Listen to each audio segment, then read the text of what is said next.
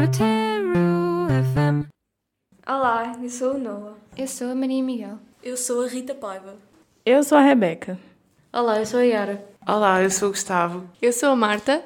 Olá, eu sou o José. A emissão de hoje vai ser sobre a Inglaterra. Curiosidades sobre a família real britânica. Como acontece com muitas famílias, jogar Monopólio pode gerar alguns conflitos. Por este motivo, jogar Monopólio foi proibido à família real. A Rainha Elizabeth II é conhecida por vestir sempre cores vibrantes e ousadas. Na verdade, existe uma razão para isto. Numa grande plateia é mais fácil reconhecê-la pela cor que ela está a usar. Assim, qualquer pessoa pode dizer que viu um pouco do chapéu da rainha. A Rainha de Inglaterra tem dois aniversários. Ela nasceu no dia 21 de abril, mas também comemora o seu aniversário em junho. Enquanto o dia 21 de abril costuma ser passado com a família, de uma forma mais reservada, em junho ela celebra o seu aniversário com o público. Esta tradição começou em 1748 por decisão do Príncipe Jorge II, que fazia anos em novembro. Como este mês é mais chuvoso e frio, ele decidiu comemorar o seu aniversário em junho com uma parada militar. Este costume foi mantido até hoje. Vamos agora ouvir Bohemian Rhapsody dos Queen.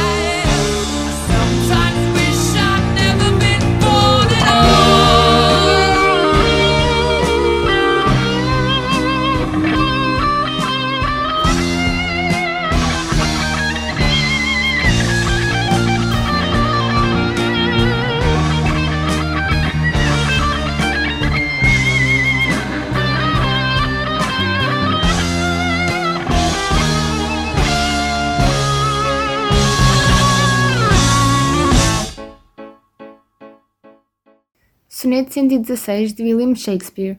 Tradução de Bárbara Eleodora. De almas sinceras, a união sincera nada há que impeça. Amor não é amor, se quando encontra obstáculos se altera ou se vacila ao mínimo temor. Amor é um marco eterno, dominante, que encara a tempestade com bravura. Astro que norteia a vela errante, cujo valor se ignora lá na altura. Amor não teme o tempo, muito embora se alfanje não pouca mocidade. Amor não se transforma de hora em hora, antes se afirma para a eternidade. Se isso é falso e que é falso alguém provou, eu não sou poeta e ninguém nunca amou. O soneto 116 é uma das criações mais famosas do poeta. Aqui, Shakespeare faz um elogio ao relacionamento amoroso que parece ser fonte de segurança e estabilidade. Ele fala do amor como uma espécie de âncora, como um sentimento ideal que sobrevive ao tempo e a todas as adversidades. O poema, que se tornou uma espécie de hino dos apaixonados, é um exemplo de criação romântica idealizada. The lunatic is in my head. the lunatic is in my head. You raise the blade, you make the change. You rearrange me till I'm sane. You lock the door and throw away the key. There's someone in my head, but it's not me.